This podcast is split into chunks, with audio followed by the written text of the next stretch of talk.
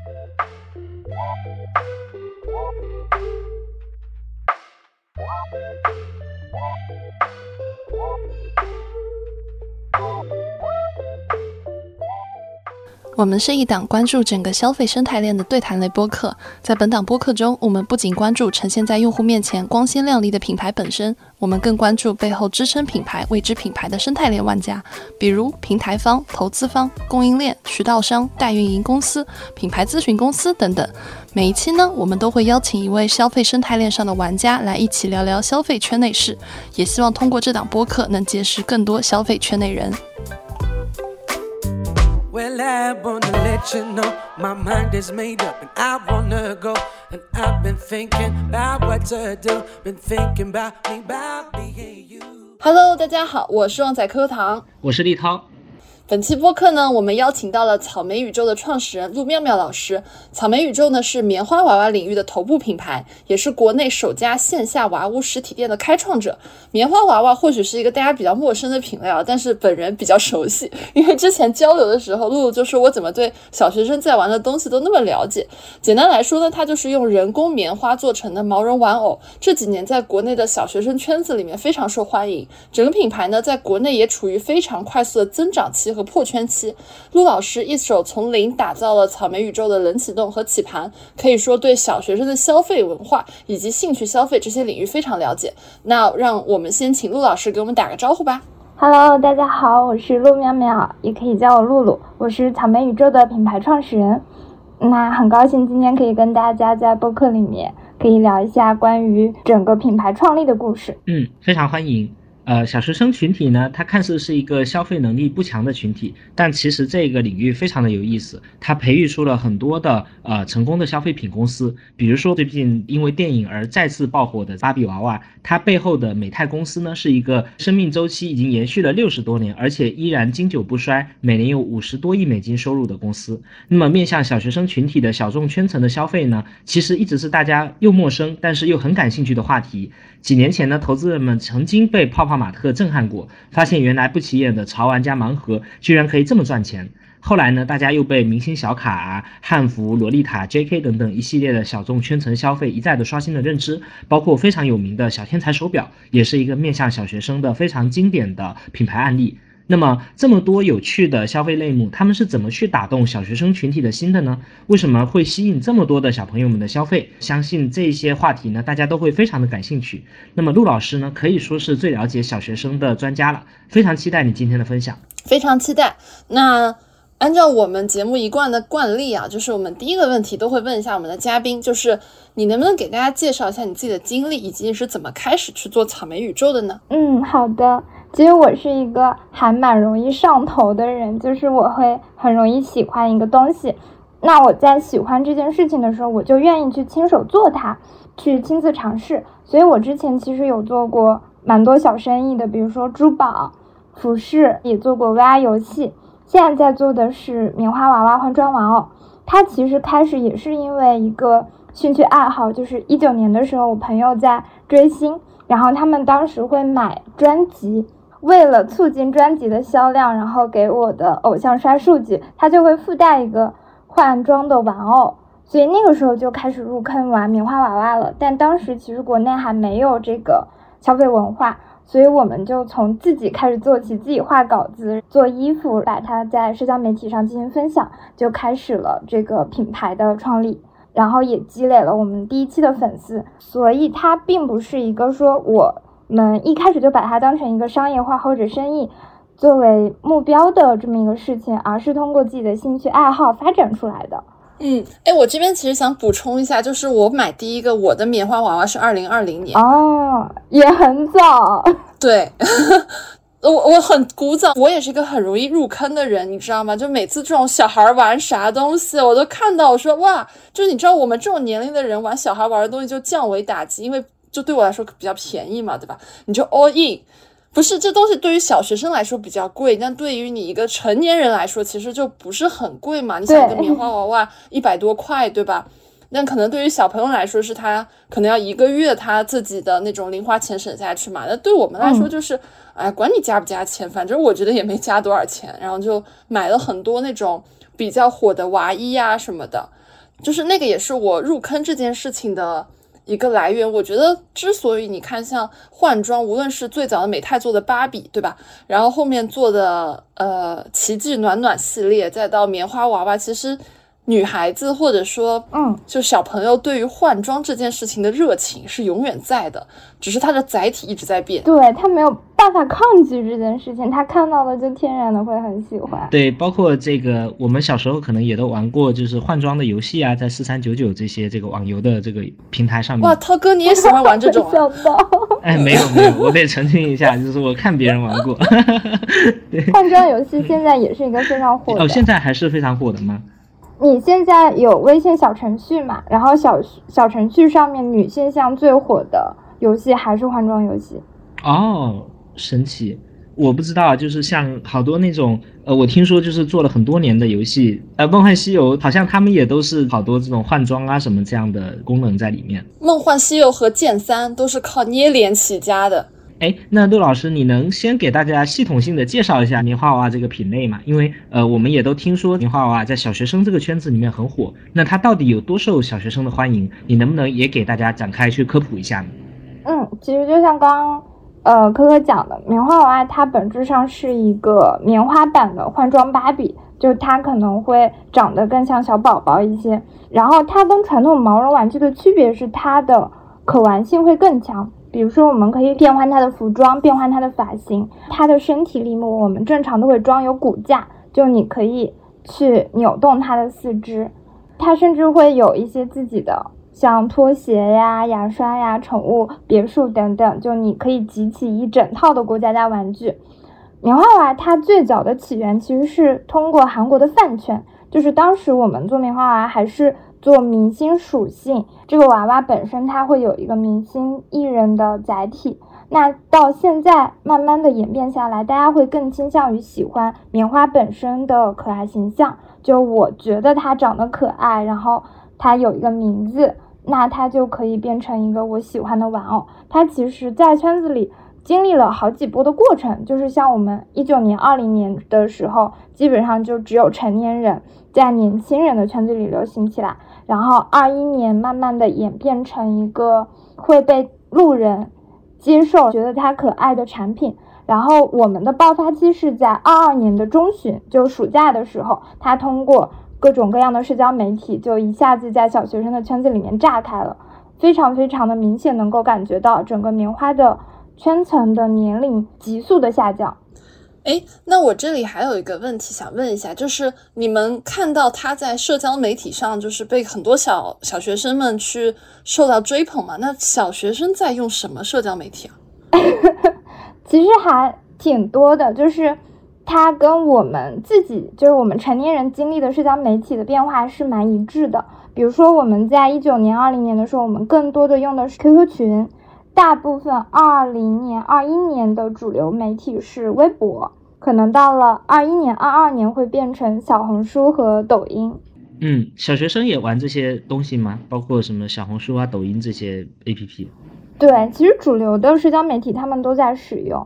哎，我之前有了解过，有一个就是小学生浓度会比较高的一个 APP 叫最幼，就是他们现在还会在用最幼这个 APP 吗？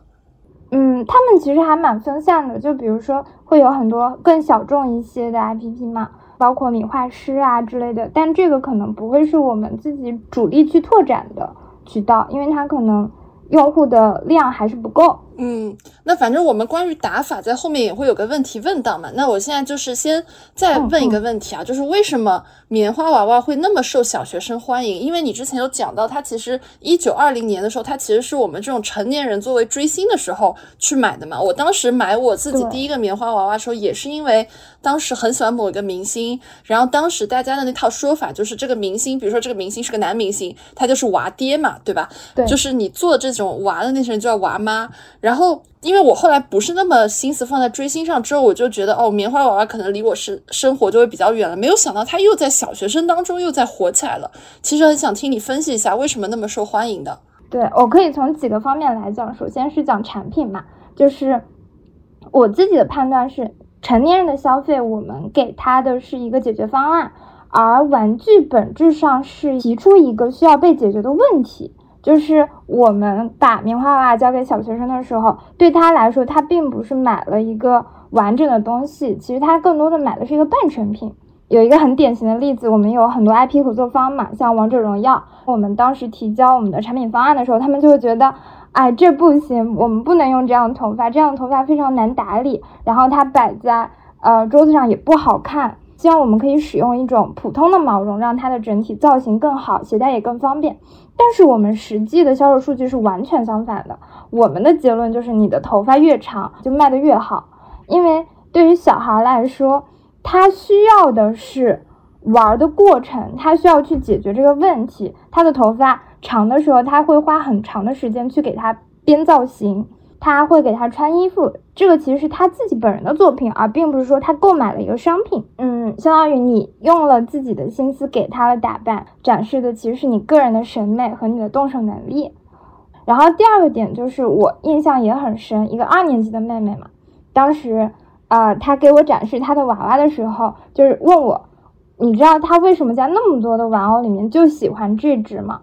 我当时猜了很多，我说因为他长得好看，因为他长得很像你，或者因为他是你喜欢的角色。然后他就跟我很神秘的说，说因为他的四肢会动，其实跟我自己的印象是不一样的，就是他的点很细小。他就告诉我，你看他关节一掰的时候，他会咯吱咯吱的叫。就我觉得。它本身不仅仅是一个商品，它更多的是小朋友在跟世界进行一种交互和探索，这个是产品本身的一个方面。然后第二个方面是关于小学生的心智，其实你会知道说，成年人的心智和小孩还是区别蛮大的。我们在学龄的这个阶段呢，嗯，它会有几个非常明显的特征，一个是你的性别意识。会开始萌生，就是可能你在八岁以前，你不太能够分得清男孩和女孩的区别。小女孩到了十岁的时候，就会萌生出非常强烈的性别意识，她会意识到我跟男孩是不一样的，她会开始去尝试着打扮自己。就我很难去评价她到底是一种就是社会文化塑造出来的，还是一种天性，但我更倾向于这是他们自我认知的一种天性。然后是一种集体意识，跟成年人不太一样的是，小学生他在进入到一个真实的社会环境，就可能在受教育之前，他的社会环境一直是家庭，他一直是被宠爱的一个状态。但是他进入到了班集体以后，他其实是在重新适应一个真实的社交场所，而小学生他的社交非常非常害怕与。别人不同，比如说我们可能会喜欢那种很特别的人，很有个性的人，但是小孩是很害怕自己和别人不一样的。这件事情导致了一个现象，就是一个东西能够在小学生圈层里面快速的流行起来，它不像成年人的圈层是非常非常分散、非常非常复杂的，他们的流行的风靡速度是非常非常快的，而且中国目前来说是一个比较。单一的大市场，比如说我们在义务教育阶段嘛，他们会有非常统一的生活方式、时间以及他们的活动场所都是比较稳定的，所以我们自己会很明显的感觉到，如果一个班级里面有一个人开始玩，然后他只要有四个好朋友，那这个班里很快。就会有一大半的人都在玩，自带网络效应。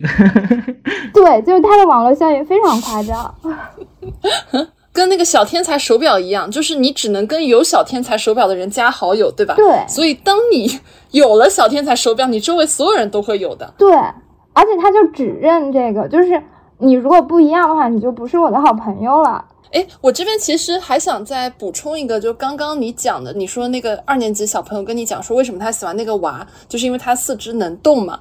然后我那边其实很想补充一个我观察到的一类群体，当当然我自己也是这东西的受众。很遗憾，我又在这上面花了钱，就是改娃，你知道吗？这个圈子。对，你知道棉花也是改娃圈吗？棉花是可以改的。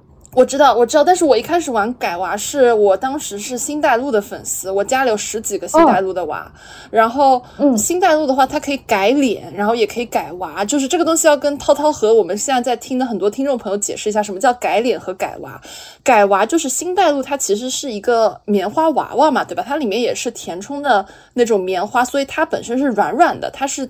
自己站不起来的，所以呢，就会有一类很厉害的能工巧匠们，对吧？然后他们就会定制那种骨架可以弯曲的，然后给它塞到你要改的这个娃娃，无论是星黛露啊，还是现在比较火的琳娜贝尔等等，这样的话就可以立起来，而且它的手和腿就能摆出不同的造型。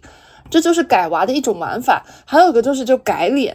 改脸呢，就是说，其实我觉得是我们所有人对于一个追求独一无二、只属于我我的这样一个物品的追求的心理是很古不变的，所以我们才会那么的说我要去做一个只属于我，或者说，呃，它就是跟别人不一样的这样一个物品。不然的话，其实你去迪士尼商店里面买任何一只玲娜贝尔都大同小异的。但是呢，现在就会有个群体，它就是叫这个叫认脸还是叫什么？就是他会去对比说，我在一排玲娜贝尔里面，我要找到那一只，比如说长得最甜的，或者说长得最严的。大家会去做这种比较，而且这种小红书的互动帖会很多。就比如说，你会发一个帖子说什么，大家来帮我看一下，我要是这两个脸哪个更好，对吧？就大家都说认脸。然后包括说，很多时候如果你去找代购买了一个琳娜贝尔，就是你之前你没有办法去自己去线下去挑她的脸的话，有一种服务叫把你的琳娜贝尔改得更甜。哦，天呐！他的需求居然这么的细分，我跟你讲，这东西真的太太容易花钱了，你知道吗？对，而且要等很久。我当时改那个娃娃，他要抢名额，就是抢那个改娃师的名额，因为每个改娃师他的风格是不一样的，对然后它的面料颜色，甚至它的眼球里面的那个闪粉的形状都是不一样的。对的，所以我当时排了一个改娃师，我排了半年，就要蹲它的掉落，而且它价格很贵。它一套改起来可能你娃娃才两百多，然后你光改完你就要花一千多。是的，然后它还可以改那种更细节的东西，比如说你要把它的表情，就比如说把它的它原来是圆圆的眼睛，对吧？你要把把它改成一只是 wink 的，一只是圆圆的，这也可以改。嗯然后你还可以把它的耳朵改大改小，或者把它耳朵改成立起来或者更往后。你还可以改它的笑容的弧度，反正都是可以改的，你知道吗？然后是，我觉得涛哥听得一愣一愣。学习了学习了，给我打开了新世界的大门，以后就可以跟小学生无缝对话。然后就是大家还会去给，无论是棉花娃娃也好，或者只要是毛绒玩具，或者我们之后也可以请 Olivia 来跟我们讲讲 BJD 娃娃的这样一个玩家群体。大家只要发现这东西能换衣服，我跟我跟你讲，这个里面需求就海了去了，你知道吧？就是甚至现在很多人会出攻略说。你在网上买那种有开裆的，一米二和一米一左右那种，呃，身高小宝宝穿的衣服是可以刚好给你的琳娜贝尔就是 M 号给穿上，然后很多人去买，然后底下的晒图全是晒琳娜贝尔穿那些小孩衣服的图。天呐，我真的太神奇了，我的妈呀！因为 M 贝的衣服很贵，就一套衣服就要好几百，但是你买婴儿装的话，可能几十块钱就能买到了。对的，哦，所以你想想，它其实是一样的东西，它换了个名字，它的溢价就直接上去了。学习了，学习了。学习了，所以其实创造是人的天性啊，就是呃，你给这个娃娃去编他的发型，包括你给他换衣服、换装，其实你都是在塑造他的形象。而这种创造的过程，其实就是刻在人类基因里面，会觉得非常愉悦、非常有满足感的一个事情。而且我猜测啊，就是他可能做得好，就你你比如说你这个娃你改得好，或者你这个给他造型打扮得好，你其实也是一个在你的这个小学生群体里面很有面子的一个事情。我猜他可能也会涉及到，比如说小朋友们的攀比心啊，就这样的东西。对，是的，因为这里其实还说到一个小学生心智非常重要的一一个板块，就是自我意识。他在社交的时候，他其实，在你幼儿期间，你是对自我没有意识的，就是他通过别人对他的评价和确认来确认自我到底是什么。所以我们在做棉花娃的时候，我们会分三种类型，一种是有属性，有属性的娃娃，有属性指的是娃娃依附于某种角色，比如说像琳娜贝尔，其实也有琳娜贝尔属性的娃娃。然后明星的属性、动漫属性，它也可以是一个动物。这个是他们对世界的认知，一种很具象的符号。就比如说，我们成年人可能能理解很多抽象的概念，但是对他们来说，他们更需要通过这种具象的符号载体来确认我们是同类。就比如说，我们玩了同一只娃娃，那我们就是好闺蜜，所以它能形成很多圈层。像无属性的娃娃，它就是通过审美来区分的。比如说，有的人会喜欢可爱型的，有的人喜欢冷酷型的，有人喜欢欧美系的。那我们也会因此在一个圈子里有共同的话题。这个其实是他们自我意识的一种萌芽，甚至于说他为什么会选择这样的产品，也是为了跟家人做区分。呃，我带着我爸爸妈妈来到我们店里面，就我们店里是棉花娃娃嘛。然后你会发现，他的交流是颠倒的。正常来说是家人和老师对孩子进行教育，但是在我们的门店里，我们是孩子给家长进行教育。他其实也是在心理上做了一个自我和家人的区分。我跟你也是不一样的。我们还有一种模式叫做私生，私生跟刚刚科说的改娃其实很类似，就是说这个娃娃它本质上就是我的 OC，我的原创角色。然后它只属于我一个人，当然它的价格也会更贵一点。它其实也是一种心理上的确认，就是我和别人不同，我和别人有哪一部分是共同的。我觉得这个是他们心智里面非常重要的一个部分。非常棒，非常棒，打开了新世界的一个窗口。我觉得涛哥的 CPU 要炸了。我其实还想补充一个圈子，我觉得陆姐肯定知道，就是那种大家会约画室，然后给自己假想中的一个形象去给他画画。对，就是我们刚刚提到的 OC。对，这个其实我觉得就是大家对于一个只属于我的，然后我和别人不一样的这件事情的追求。其实它只是投射在了不同载体上。嗯，OC 圈非常喜欢玩棉花，就是很多 OC 的画手会把自己的 OC 做成棉花。哦，那他这个做是呃，就找专门的这种定制的来做吗？对，你可以定制。嗯，这其实让我想起来之前，就是我我有段时间不是在那个潮玩族实习嘛，然后我们当时其实就是做各种小众圈层的这样一个社群和电商的。嗯，然后我们当时就是有交流的时候，有听过一一个用户跟我讲一句话，他说：“当我买泡泡玛特，比如说某一款的时候，我都忘了他当时买 demo 还是买呃。”其他的一个 IP，他说我其实买的不是这个 demo，我买的是我在他身上的时候，我看到投射在身上那部分的自己。所以就是我们可能不能以单独的说是这个 IP 多厉害，去讲它的，比如说商业价值或者怎么样。就我们可能对于看小众圈层消费的时候，还是跟。可能普通消费品来说还是要不太一样的，可能需要带入更多的一些共情。其实我觉得讲的挺好的，就是特别是大家看那个泡泡玛特啊，就它的那些卖的特别火的娃娃，都不是那种大众审美下面那种甜美的、可爱的那种娃娃，它其实是比如说撅着嘴，不管是这个 Demo 啊还是 Molly，其实都是这样的。那呃，我我延伸科科这个讲的一点啊，就是为啥它会是这样的呢？因为每个人可能心里面他都有一些在大众的评判体系里面可能没那么正确的，就你不那么的甜美，你不那么的可爱，但是你需要被认同，需要被确认的这样的一部分，所以你可能会把自己的这一部分投射在潮玩的这个娃娃上面，然后你会觉得在他身上看到了自己。就是一个没有那么开心的，也没有那么的甜美的一个这样的自己。嗯，我觉得刚才大家其实都聊了好多这个对我来说很新鲜的小众圈层的消费啊。那因为我不在这个圈子里面，所以几乎对我来说，我几乎没有机会去接触他们。呃，而我相信，就是大众视野其实跟我是类似的。你们讲的这些东西呢，我听下来觉得很有趣，但是呢，它对我来说很神秘、很遥远。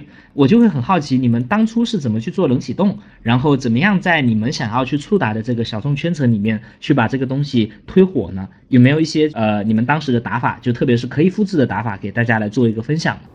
嗯，其实啊，你刚刚说你不了解，但我觉得每个人一定都会去了解一部分的小众文化。嗯，几乎所有的主流文化都是从青年文化和小众文化发展而来的。其实你仔细想一下，播客也是一个小众赛道。我自己拆下来的话，我觉得，嗯，跟你们做播客的思路其实还是蛮一致的。比如说，我们一开始我们就是要前期先确认它到底是一个真正的小众亚文化，还是一个在市场早期的。品类，它是不是有一个增量的空间？因为毕竟我们要做生意嘛，就是我们还是要确认它到底市场空间有多大。我们到底是在开拓品类的早期，还是说这就是一个做不大的市场？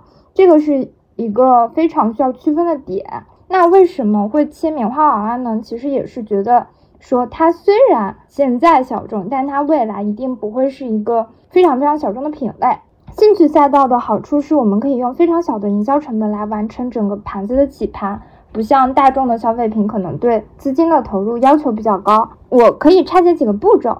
第一个步骤呢，是你需要通过你自己个人的兴趣，或者是你对一个领域的认知，找到这个兴趣的聚集地。有一个非常好的办法是通过圈层的兴趣科普和用户的教育去聚集，或者是找到我们的一个用户很集中的区域。它的区域不一定是它天然形成的，有可能是需要你自己去发展和开拓的。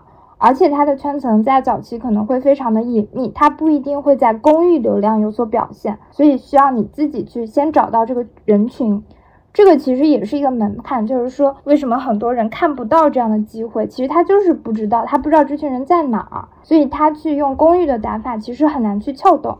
嗯，我这里其实还想再补充一个点，就是。我们这种小众圈层的消费者其实很反感一个不是这个圈层的人来赚我的钱，对，非常非常反感。就你必须是一个在这个圈子里有话语权的人。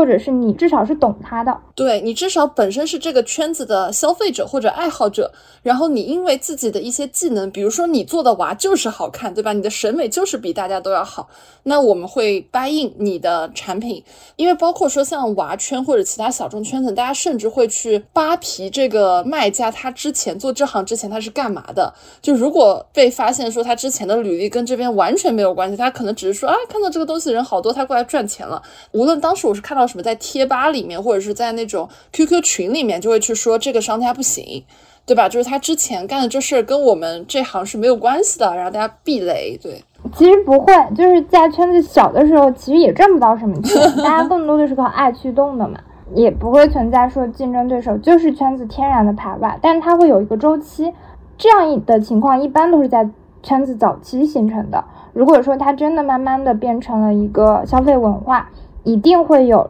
只为了赚钱的人进来跟你竞争的，嗯，然后第二步是产品共创。你在早期的时候，你一定要找到你的用户，但你不能确认你个人的需求就是这批用户的需求。所以，我们整个产品的营销周期非常长，可能我一个单品的营销我就会拉到半年为周期，而且我的营销是从产品研发阶段就开始的。就比如说传统的消费品立项到市场测试，整个阶段它都是保密的嘛。但我们从产品研发、产品设计、产品概念，全部都是向圈层公开的。因为这样的话，我可以在早期就从设计阶段开始公开的收集意见。它不仅仅是说我可以对我的产品进行一个快速调整，我去确认我作为一个创始人，或者是我作为一个产品经理。能够满足到大家的需求，去快速的迭代，然后吸取大家的修改意见，它其实也是我营销的一个部分，就是让我的粉丝能够参与到我的产品当中来。嗯，有趣，确实是一举两得，它就很像一个众筹。你在产品打磨的过程中间跟大家充分的互动，然后也让大家因此而对这个产品有一定的参与感，然后觉得说这就是我自己参与打磨出来的东西，他也会更更认可它，然后对它更忠诚。对，是的，就你在早期是非常非常需要这部分用户的意见以及参与的。然后第二个阶段是新品上市，就是小众，它其实意味着你很难去确定你的市场规模。那你有资金的使用压力，如果你要去贸然的去压货款，有可能就是亏掉的嘛。所以我们在早期做新品上市的时候，一定都是预售的。预售的话，它有几个好处，一个是资金上面，你不用去过于担心说我的货品会亏掉。然后第二个阶段，其实你也是在测试你的市场容量。就比如说，如果它的市场容量非常非常的有限，它可能都达不到你的起订量，那。这个圈子你要自己打一个问号，是说我究竟是做一个手做，还是确定它是能够工业化生产的。预售的阶段，我就可以去测试我的市场容量的最低限度在哪里，以及我用户他实际的购买转化在哪。我们的营销其实会一直持续到商品的收货阶段，因为收货的时候，由于我们的东西是可以被晒单的嘛，就它的整个外观非常适合我去做社交媒体的传播。这个阶段其实是我们的第二次宣发的开始。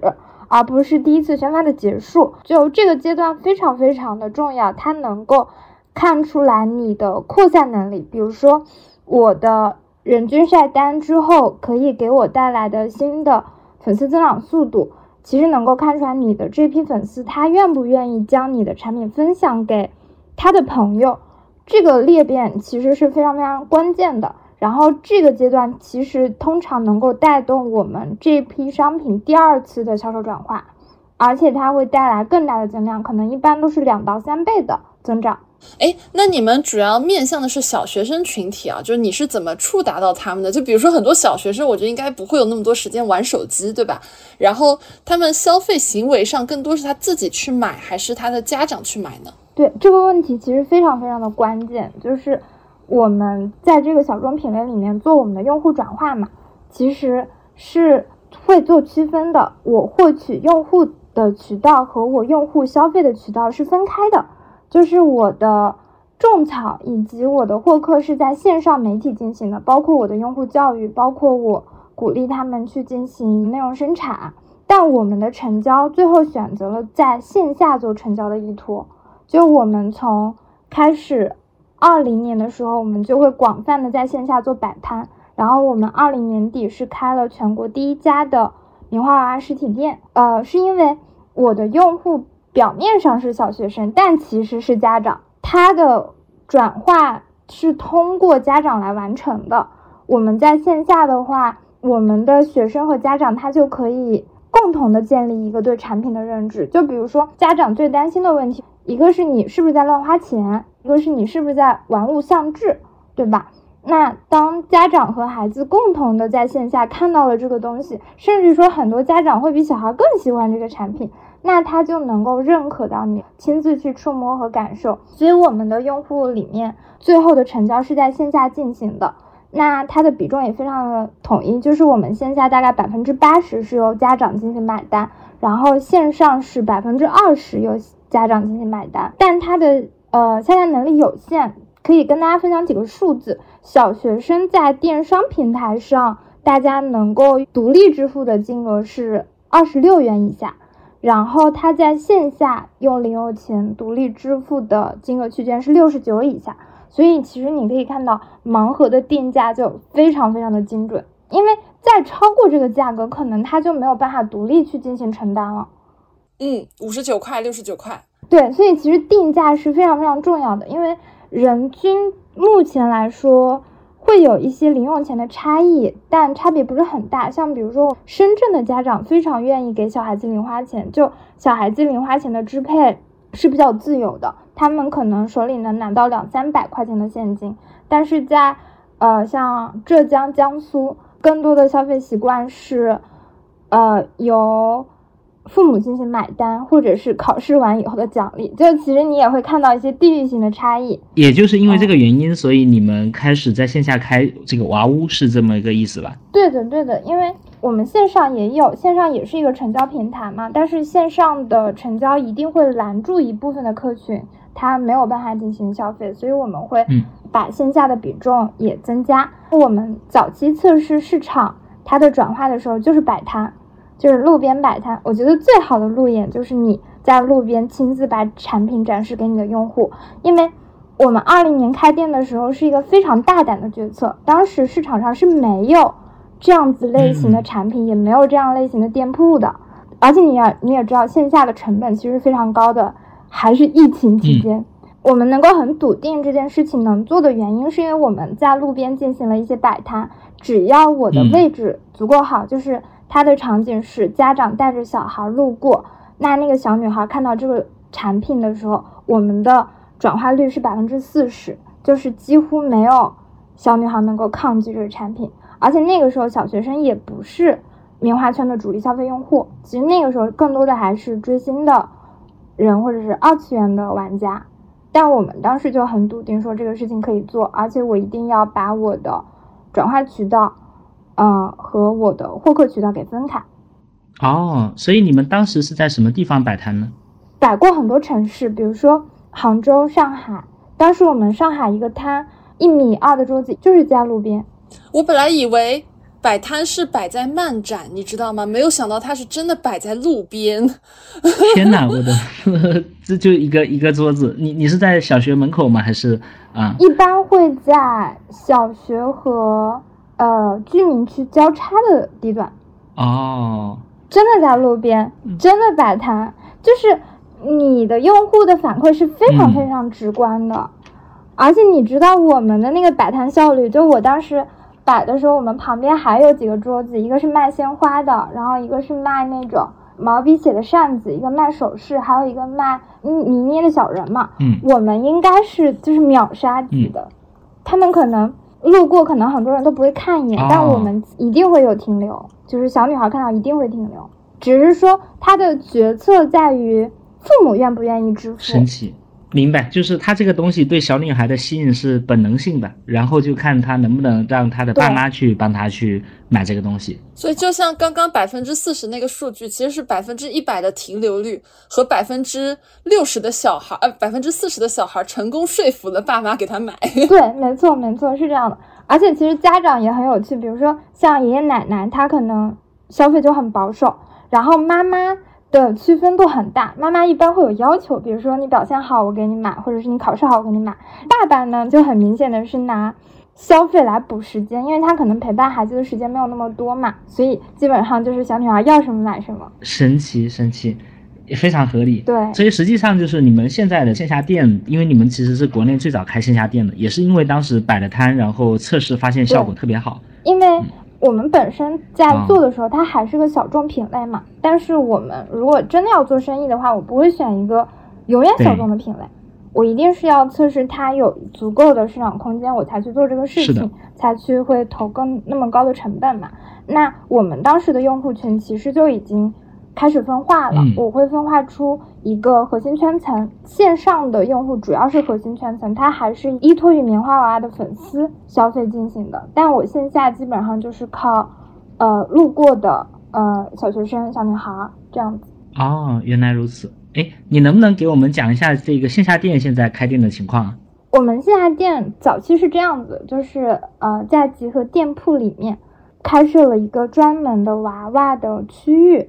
然后它的品效是非常高的，就是像九牧杂物社这种，可以这么理解吗？呃，会更专注一点，就是我们的品类是比较齐全的，包括十厘米的、二十厘米的娃娃，它不同的衣服，然后娃用道具、娃用清洗剂，它其实是一个以专营店模式开的，只不过它集合在了一定的区域内啊，理解，嗯嗯，然后它旁边是服装板块嘛，就是三坑、汉服、洛丽塔、JK 这些，其实它的用户人群。也是比较匹配的。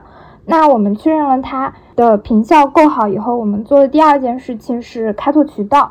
我们有找一些其他的潮玩店进行合作，就确认了是它在更大众的市场里面，它仍然拥有需求，它仍然是容易被转化的。就那个，你其实可以看到，就你大概能够接受的城市区域到什么程度，比如说。我们线上的数据是可能我的用户会集中在一二线，非常明显。但我铺到渠道以后，我其实可以确认三四线城市我依然可以做，它依然满足消费的需求，而且它的价格依然是用户可以承担的价格。那这个情况下，我们就可以确定我们其实是有开单店能力的。所以我们后来就开了单店。单店的话，也选择了不同的店型去做测试，比如说可能是三四平方的店。然后也有十几平的店，那它整体的平效都非常好。我们的，呃，像萧山店，如果它的位置比较好的话，我们现在的平效能够做到一万多，然后可能回本周期就是三个月。啊，你说的是日销一万多？平效就是，呃，每个月一平方米带给你的销售转化。哦，哇哦，这么高。嗯，这个平效我可以大概给你类比一下，比如说服装店的平效可能一般在两千多。然后四千多可能会是一个比较高的平效了。所以你们的线下店基本上就是平效碾压商场里面同楼层的其他店铺、其他业态。呃，可能饮品没有办法比。OK，但在零售杂货区域的平效一定是非常非常高的。理解，饮品饮品的平效高，所以就是饮品也是今年整个这个线下加盟板块里面最热的。像这个大家知道的，呃，瑞幸啊。古茗啊，茶百道啊，就是好多像这个喜茶今年开的加盟也都特别好，原因就是因为它的坪效特别高。那实际上你们这个坪效也这么高，那你们我不知道现在都是以直营店为主，还是说也有这个加盟呢？啊，嗯，因为其实今年你可以看到整个市场趋势是，呃，大家经历过疫情以后就意识到了联营和加盟的重要性。我们以前都是直营，包括我们自己开店做测试的时候，我们也要确保它是一个良好的。模型，那我们也很欢迎说有一些联营商能够跟我们一起去合作这样子。哎，那其实我很好奇啊，就是前面咱们聊了好多这类兴趣消费的，像比如说棉花娃娃，比如说三坑，呃，J.K. 洛丽塔汉服，呃等等的这一些各种兴趣消费的产品，他们背后会有哪一些消费者心理的共性呢？就是陆老师，你能给我们分析一下？嗯，兴趣消费它其实是。人的一种喜好嘛，比如说我们刚刚提到的一些会是小学生圈层的一些兴趣消费，那其实对于男性来说也会有一些，比如说汽车改装啊、滑雪啊、赛车啊、马术啊，它也会有各种各样的消费。嗯，我自己总结下来，兴趣消费会有哪些共性？首先，它肯定是一个浪漫的、好玩的，能够成为兴趣、有遐想空间的这么一件事情。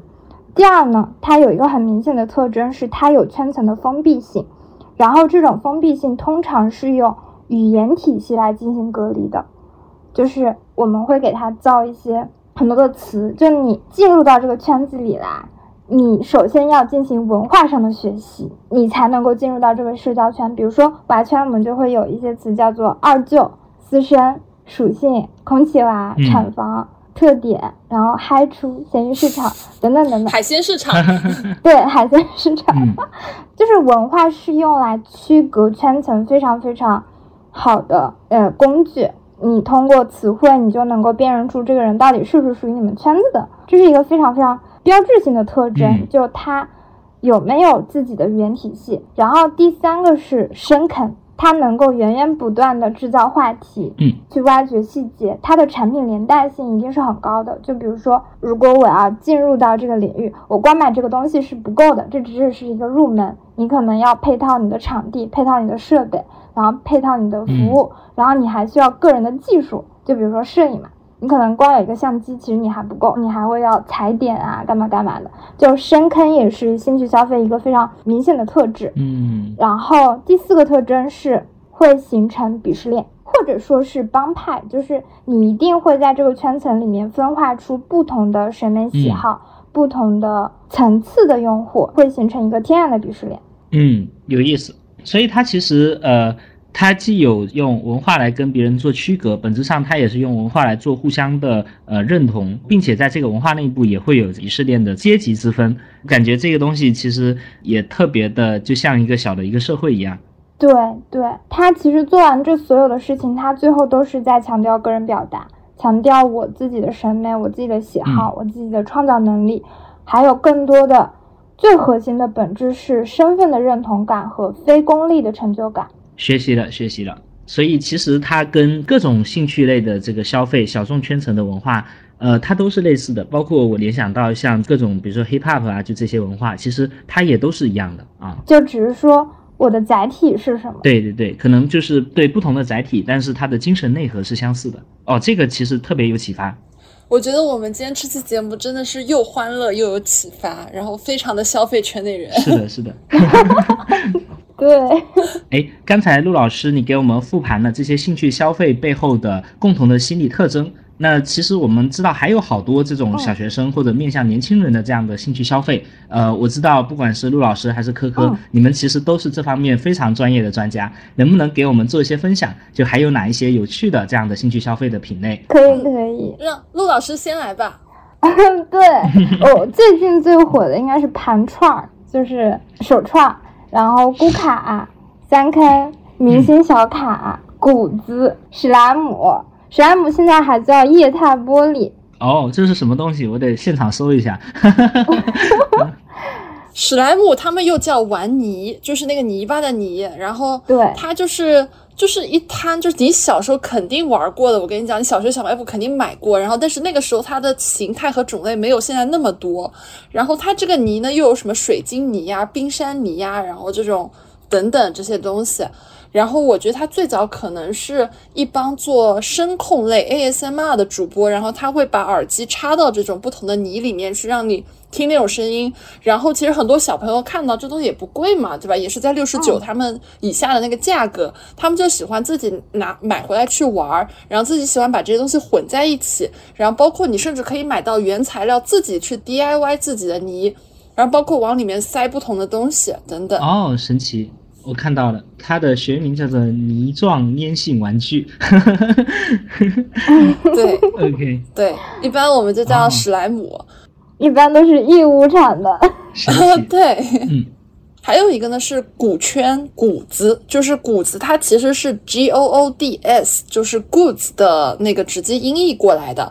然后股圈多数是大家会，比如说，如果我是这个二次元就这个纸片人的粉丝，那我其实会去买他的小卡，对吧？然后也是会买他的谷子，就是他的一些周边等等。然后呢，股圈里面有个玩法叫摆阵，这个东西呢，就是它听起来非常的神神叨叨。你如果是比如说我是一个白起的粉丝，白起是国乙圈一个非常知名的 IP 嘛，国乙需要解释吗？需要，陆老师解释一下吧。国乙，国乙就是国产乙游，国产乙女游戏。对对对。然后白起是国乙圈一个非常知名的一个 IP 嘛，然后他们这个每个 IP 其实都会有自己很完整的一套世界观和它对应的一个最基本的，比如说他生日。那所以，比如说在白起生日的时候，你就可以在各大社交媒体看到大家给白起做那种谷子的摆阵，就是大家会买特别特别多白起的。周边就很多小卡，然后他会找一个空的地方，就是这时候你就能看到很多很多的富婆的，就是他们可能是一个别墅的一整层，全部给你摆满那种小卡。天呐，然后他们就去拍照，然后就是他们就叫摆阵。神奇！乙女游戏是不是也要跟大家解释一下是什么东西？嗯，乙女游戏是指女性向游戏。OK，好的，这个解释非常专业。比较典型的就是恋与制作人。嗯。然后国乙其实也是今年我觉得比较兴起的一个形式吧，因为今年有了一种新的玩法叫委托，就是我我觉得就说这种话有点跟我平常的人设不太符合，但是我也给大家科普一下什么叫委托，就是比如说举个例子，我很喜欢白起，对吧？这个角色，所以呢，就是有一个我们一直很久的文化叫 cos，对吧？cosplay，所以你就可以请那种老师。Cos 成白起的样子，你委托他以一天某一个价格，然后跟你一块儿去干一些只有白起这个人设会干出来的事情啊，这都行。天哪！好的，太开眼界了，我天。对，这个特别火，你知道吗？就是，而且这种老师其实收费都不贵的，可能也就几百块到小小千吧这种。然后，但是你要提前约他时间，基本上都特别的火。但是这里面有一个规矩呢，就是所有的 coser 都得是女生。嗯，就是你很难脑补一个男的去 cos 一个白起，然后去跟另外一个就是委托的。就是小姐姐，就大家去做一些比较亲密的举动，对吧？就会特别奇怪，所以一般来说都是长得比较帅气、比较高的一些女生去接受这个委托。对这块是我自己的一些了解，但是我觉得陆老师应该比我更懂，你要补充一下吗？嗯，我可以从那个消费圈内人的角度来补充一下。好，就是就你会发现，所有的兴趣消费它会有一个共性，是它有一个二级市场。就我们刚刚讲到的，像手串啊、咕卡，啊甚至于说摆正，它其实它那个商品本身是可以在二级市场做交换的。有一些卡它是可以抽的嘛，然后你抽完了之后，你可以去交换。比如说我们一些明星小卡，它可能是演唱会限定，它的二手价能做到好几千，它有点像炒股票。所以我们在整个圈子里买东西的时候，大家会限时限量去开售，开售的时候会有很多人来。买，然后还会有一群的黄牛加入到这个市场当中，最后大家买完了以后就会说：“哎，这次我投资成功了，这次我投资失败了。”这样子，就是果然投资是不同人类之间共同的兴趣爱好。对，而且而且我这边可以补充一个我自己的投资失败案例。可以，很多就是比如说关注我极客九的小伙伴们会知道，就是我原来是那个 J.K. 制服主那个主理人嘛。然后我那段时间非常喜欢买 J.K. 制服，然后 J.K. 制服里面有一个词叫萌款，萌款就是萌就是那个卖萌的萌，就它就指那种比较热门的款，然后它会有溢价。超溢价，就它一般，比如说要裙子一百六十八或者一百四十八，那这种门款可能它要二级市场，就是海鲜市场，也就是闲鱼上可能会炒到两百多或者三百多一条。那这种基本上我们就会叫它门款。就因为我入这个圈子的时候呢，本人也是不是平均年龄了嘛，所以其实你对于很多的溢价，你也觉得买就买了，对吧？对我来说没有多少。然后我当时就买了非常多的萌款，但是我也不知道这几年为什么这个圈子就不火了，你知道吗？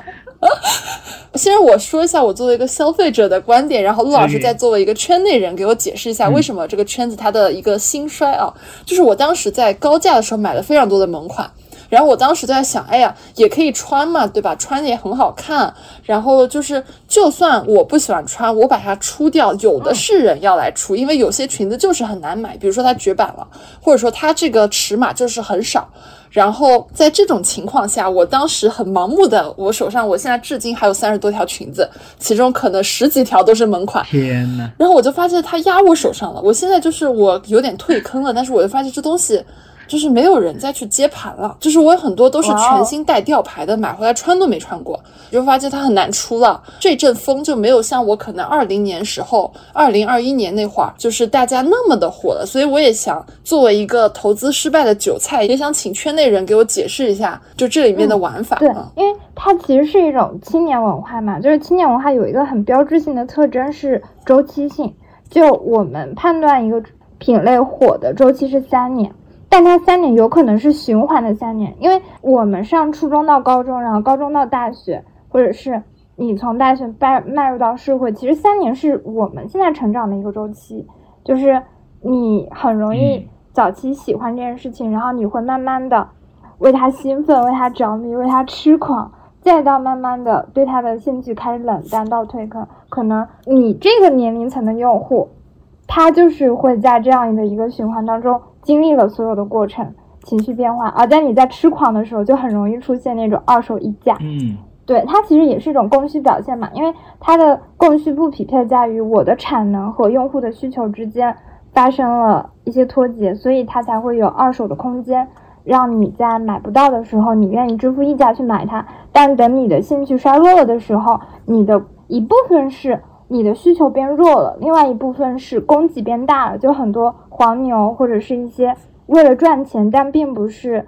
兴趣消费的人加入到这个赛道里面来，导致它的供给迅速的扩大，才导致了整个价格下来。然后很多人因为，哎，我从这个市场上赚不到钱了，那它自然的也会流失掉。就这个共性在青年的消费里面非常非常的明显，但是呢。在小学生这个用户群体里面，又有一个很好玩的地方是，虽然你长大了，但也永远有人年轻。所以它这个玩法有可能你不玩了，但是会有新的人重新来玩。哦，神奇！所以 J.K. 就是一个典型的，就是曾经火过一段时间，但是后面就是突然就不火了的一个品类。嗯，对，J.K. 它会有其他的问题，就是它本身是服装嘛，服装它就会受限你的用户人群。然后另外一个是它还有一些文化的因素，就它可能更倾向于日本文化，但我们现在大家会更喜欢国潮一点。是的，是的，所以汉服就会比它要常青很多。嗯，对，是的。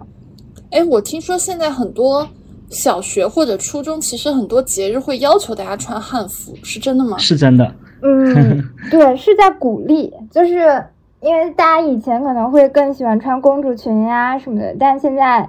大家的民族自信已经起来了嘛，所以学校里面组织很多活动，你也会看到路上有很多很多的小女孩都穿着汉服。对，是的，其实呃，早年的时候我还仔细的研究过汉服这个品类。然后呃，因为我自己研究它的话，一一第一第一个原因是因为我是个投资人，然后当时我们被泡泡玛特就这样的一些新的小众的玩法给教育了，然后我们就开始会去关注新的这样的小众品类，然后汉服是我当时比较关注的。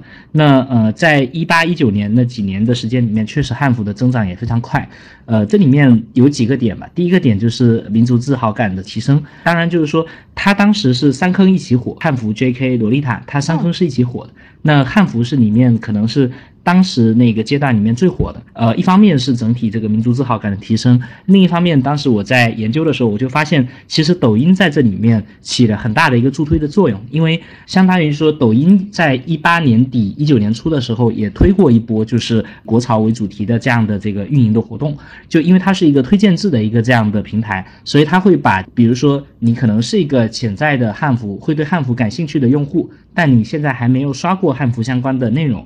已经是汉服坑里的用户呢，他的这个某些观看的行为跟你是类似的，所以抖音的算法会一下子把对应的内容推到所有的这个潜在可能对汉服这个类目感兴趣的用户面前，所以它会在很短的时间里面就把这个品类给引爆。然后呢，以及说它还有一个特点，就是它会在很多的这个旅游景点里面，呃，它特别的火，就是大家会到出去旅游的时候，在一些跟传统文化相关的旅游景点，大家会穿着它去拍照，所以说它的这个传播效果呢是特别。特别好，呃，汉服它也是服装，所以它其实在疫情的几年里面，第一个就是旅游逐渐冷下来了，所以对它整个市场大盘的增长也有一定的影响。第二就是服装的款式，它会非常的多，然后迭代也会非常快，这个也是就是所有服装这个类目里面潮流的消费。它可能共同面临的问题，不管是汉服，不管是 J.K，不管是洛丽塔，它可能就是这个流行过去了以后，呃，你这些款式啊什么，你就变成了库存。这个跟我们传统的女装生意是一模一样的。呃，有一些汉服的这个商家，就那两年可能撑不住，就一下子就垮掉了。对，但呃这几年我们会看到整个民族自豪感又在上来，然后呃，他对于汉服的这个推崇啊、提倡啊什么的，其实也是呃慢慢也在起来的。我在一九年的时候，我们还去过西塘的汉服节，大家知道就是国内呃。每年都会有这个几场比较大的这种汉服的呃集会型的活动，呃，我不知道现在还不办还办不办了。当时是这个每年都会有，我还去看过，整个这个小镇大几千人、上万人的红袍，大家穿着汉服在这个街上走，其实是非常壮观，然后非常震撼的一个事情。嗯，哎，那还有什么大家觉得会比较有趣的这样的小学生的兴趣消费呢？咕卡。流麻 啊，是什么东西啊？这个 你知道你知道什么叫咕卡吗？就咕卡，我觉得这东西是一个我了解了以后才觉得非常文艺复兴的一个东西。就是咕卡的前提是你得有个卡，对不对？就这个卡通常是明星小卡，嗯，比如说我是涛涛的粉丝，然后涛涛的一张自拍，它就变成了一张就有点像你的银行卡大小的这样一张卡哦。然后呢，这个卡通常会出现在专辑里面。然后专辑里面出现又会是随机的，嗯，注意啊，这边敲黑板，它有个随机性，所以你很多时候呢，你需要去买很多的专辑。如果你很有钱的话，你买很多的专辑去抽那么一个你喜欢成员的卡，或者说你直接是买那种，就它就跟盲盒一样，可以买盲盒，也可以买名盒嘛，对吧？或者就是你就是花溢价，就如果你喜欢的这个明星是一个 这个团体里的 C 位，或者说他热度就是比别人高，那大家会去花钱加价买他的溢价的这种小卡，那。我买回来我的卡呢之后呢，就是它会有两个用途，就第一是你可以用来摆正，就是你比如说在这个人的生日的时候，你就比如说摆成千上百张这个人的卡，对吧？表示你对他的喜欢。那还有呢，就是为了证明我这张卡跟别人不一样，我就可以往上面贴贴纸。这个贴贴纸的动作就叫箍卡。OK，原来是这样的，神奇。所以我给你解释一下，你是不是就觉得它是个很文艺复兴的动作？就是你只是往上面贴贴纸。是的。我的天！因为小学生他最大的购物其实是文具，然后贴纸是文具的一个部分，它可能是从手账圈演变而来的。它现在其实已经脱离了卡这个东西，它就是可估万物。比如说他们会买卡砖，一个透明的亚克力，然后做一些贴纸的拼贴。他可能现在做手账连字都不写了，就只贴画。哦，所以这个“估卡”的这个“估”是哪个“估”呢？就是口字旁一个“古”。哦，嗯。它有什么含义吗？这个含义好像说是韩语过来的吧，我不知道，这个得问陆姐。它是一个动词，就形容我贴贴纸的，就估，我可以估水杯，然后也可以估卡，然后也可以估很多很多很多的东西，也可以估车，甚至可以估自己，你知道吗？我有天刷到一个抖音，就是一个小孩往自己身上贴贴纸，然后底下有个万赞评论说这个小孩在估自己。哦，我现场搜了一下，咕卡的“咕”字呢是由韩语音译过来的，意思是装饰，所以咕卡就是装饰卡片的意思。是的，学到了，学到了。我们其实很多的这种消费，其实跟呃追韩流的一些追星文化是有关系的。嗯。从那边，然后大家开始传导过来的。确实，包括那个最早就是棉花娃娃，其实也是这个因为追星啊、韩流啊这些东西带进来。对，哎，其实在这个小学生文化里面啊，还有一个大家不得不提的一个产品，就是小天才手表。它到底是怎么回事呢？就为什么会在小学生的圈层里面这么火？这个陆姐，你能给我们讲一讲？小天才手表它最绝的功能是碰一碰，就是它其实本质上也是我们对于社交圈层的认可嘛。它的碰一碰功能就是你只有碰了它，你才可以跟它交朋友。但如果你用别的手表，你就没有办法跟这个人交朋友。然后它在小天才的里面，它会有一个朋友圈积分，就有点像你们小时候有没有玩过那个 QQ 空间踩一踩啊？我来跑堂了，禁止跑堂。我来跑堂了，跑堂了。对，它其实有点类似，就小 天才里面还会有一个自己的儿童朋友圈，是没有成年人的。如果你来他的朋友圈，他会有积分，所以如果你积分很高，就说明你是一个很受大家欢迎的小朋友。哦，对，我觉得这个是最最最核心的一个点。然后它其实鄙视链也蛮强的，就比如说我的手表是就可以翻盖、可以拍照的，然后我是紫色的，就我跟你们不一样。哦，我是小天才 Pro。对，所以就是小朋友之间的这种攀比，然后。呃，或者在圈层里面追求这种认同、被认同的这种感觉、自我彰显的感觉，其实它在各种产品上面都是相似的。然后只是说有的产品呢，它会更加好的去契合这些点。比如说你讲的小天才手表，第一，它的这个手表跟手表之间是有这个等级之分的；第二，就是说它有这种积分啦这样的制度，所以它能够让大家就是非常的为它着迷。然后，而且小学生现在还有个很着迷的游戏叫蛋仔派对。嗯，是的，蛋仔派对。这也是我觉得，就它的现象级不亚于我们当时的摩尔庄园 哦，这么火的吗？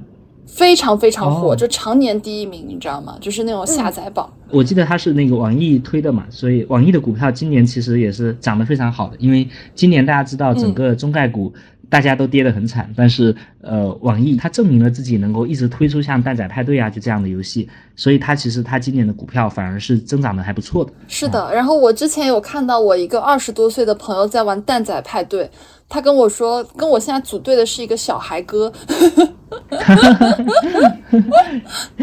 笑死。对，然后就是还蛮好玩的，有一说一，就大家可以去了解一下，看一下小孩在玩啥。嗯。其实我觉得，呃，我们研究这些这个小学生圈层的消费啊，它特别有意思，因为其实你会发现它是人群的一个缩影，很多。可能在当下的这个人群里面，它的一些特征，它其实，在小学生这边也会发生，而且可能因为小学生更简单，所以这个东西会更加的明显。那我们通过观察他们，其实也是在更好的在理解我们这个社会、这个圈层、这个族群。对我觉得这一点是给我特别有启发的一个点。我最后一个问题也想问一下露露，就是你觉得棉花娃娃它会长期是一个小众消费品吗？还是它可能会变成主流消费？因为你刚刚其实在上面有说，很多青年文化它的周期也就三年嘛。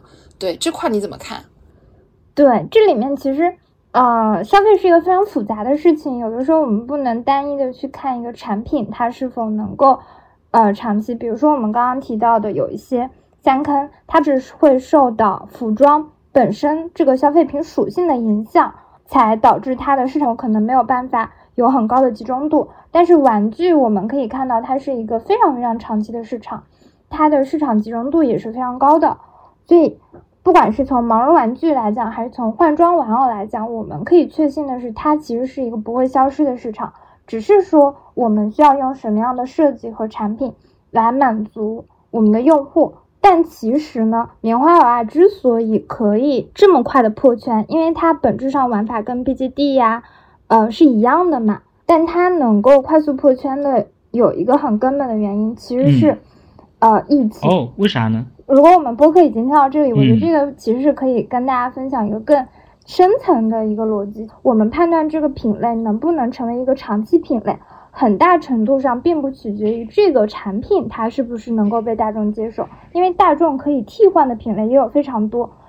它很大程度取决于我们的整个上下游产业链可不可以完整的形成，以及大家能不能够合力的配合。所以就是疫情里面很多的玩具工厂是吧？就是产能过剩，所以来做你们这个事情，是这个意思吗？对的，是的，就是这个非常的明显。比如说，如果我在二零年以前，它可能还是一个小众品类，包括刚刚我们提到的改娃呀、BJD，它就是市场规模做不大。但是呢，我们二零年的时候有一波机会是整个外贸停滞了。以前我们在广东的所有的玩具厂商都是供欧美货的。然后所有的订单突然停止到了，他们必须在这种急剧的减少的背景下被迫转型，也被迫接小单。因为棉花它早期，呃，我们单量其实是很小的，甚至说有很多私生嘛。你要放在四年前，他们绝对连看都不看一眼，因为他们以前都是那种大外贸的传单，好几船好几船的拉货嘛。在这个背景下，倒闭了非常多的工厂。也嗯，让大家看到，其实我们的内贸依然很有生命力。然后这是一个就是时间上的机会，另外一个是我们内容生产和设计上的机会。就刚刚也提到，其实我们很多的文化是受日韩、欧美的影响，但是呢，我现在可以非常非常笃定的告诉大家，我们目前来说，我们的设计能力、内容产出能力其实已经是世界上最强的了。呃，不管是呃我们的娃衣也好，娃娃也好，产品也好，你现在再回到日韩市场上去比较，你会发现我们这三年中进步了非常巨大。就可能三年前我们还是接受外来的影响，但现在我们其实已经可以去影响他们了。就他们可能还因为各种各样的原因停留在三四年之前的水平。我的妈呀，燃起来了！对，因为换装它本身是一个。人的天性嘛，就它不会消失。但我觉得真正能够让它快速的在这几年中每年两三倍增长的，其实是我们中国的供应链优势和人才的优势。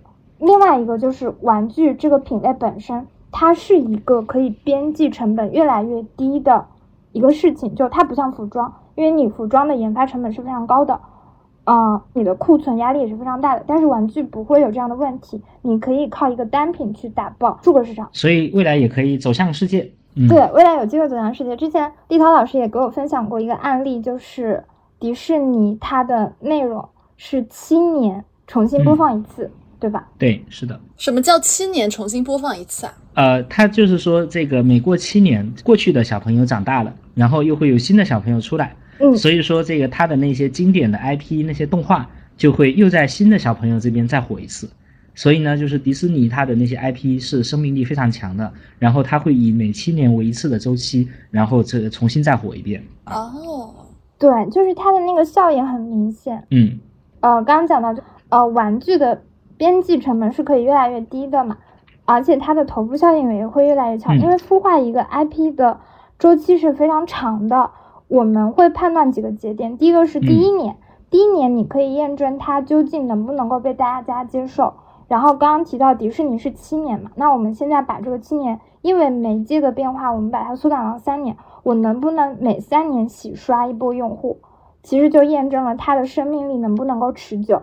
然后还有一个是代际的区别，就是二十五年，二十五年我小孩子长大了。那我会不会把我喜欢的东西告诉我的孩子？很大概率是会的。所以你看，头部 IP 它的生命周期一般是六十年，它是伴随着一整个代际去成长的。是的，最典型的就是芭比娃娃。其实大家看到最近这个电影火起来以后，重新又带火了一波。然后大家会发现，这公司已经六十岁了，但是它每年还有五十亿美金的收入。这个是一个真正意义上穿越了周期的公司和穿越了周期的 IP。嗯，对的，对的。这样一看，玩具其实是一个好赛道。是的，说到就我们看现在的市场嘛，我们现在看市场头部的 IP，比如说全球前五十的市场，几乎是美国和日本的。就中国其实都还没有诞生出一个能够覆盖全球市场的 IP，但我们现在光是中国的单一市场就已经足够大了。那我们未来有没有机会说？可以去辐射到更多的国家和更多的文化，以及我们有没有依靠我们的供应链和我们的出海的这个机会？我觉得是有的，而且从目前来说，我们的供应链和我们的人才和我们的内容产出能力都是已经具备了的。哇哦，所以听起来这个生意的潜力还是非常大的。对，是的。好呀，非常感谢今天陆老师跟科科给我们大家做了非常多关于年轻人消费、小圈层消费的这样的分享。呃，也特别感谢就是陆老师你关于棉花娃娃这个品类的很多用户消费心理的一个分析。对，听起来呢，就是玩具这个生意是一个就是生命周期很长，然后天花板非常高的一个这样的生意。那也非常高兴的看到，就你们现在线下店的这个业绩能够做到平效这么高的一个程度，这说实话是非常夸张的。其实你刚才讲的一些呃趋势呢，包括这个产能过剩，就是外贸的这个工厂，它开始呃为了找新的商机去配合咱们这种小众的品类来做一些产品的开发迭代。其实这个趋势跟咱们过去讲，就是今天我们在一个大。大的产能过剩的时代，然后好多这种供给它都在发生变化，它这个趋势是一样的。呃，很高兴看到你们今天的线下店的业态业绩能这么好，评效能这么高。我们看了这么多不同的生意模型以后，呃，你们这个店的模型是让我非常印象深刻的。那大家也知道，现在草莓宇宙它其实也在呃开展它的这个加盟跟联营的业务，呃，也欢迎各地的对这个生意感兴趣的商家朋友们，如果你们有好的选址啊、店铺的资源的话，你们也可以联系我们，啊，我们可以。帮你们对接到草莓宇宙这边，然后大家看一下有没有去做一些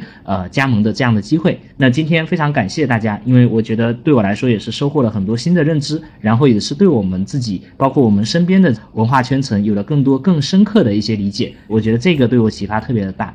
嗯，感谢大家，感谢大家，那我们下期再见吧，拜拜，拜拜。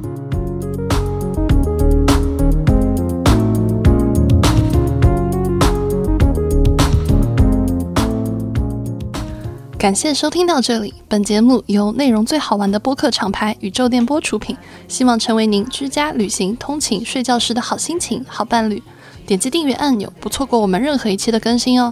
如果你想要加入我们消费圈内人专属 VIP 社群，欢迎添加微信“旺仔可可糖”，也就是“旺仔可可糖”的拼音缩写，备注您的昵称和职业，更快通过哦。让我们下期再见，拜拜。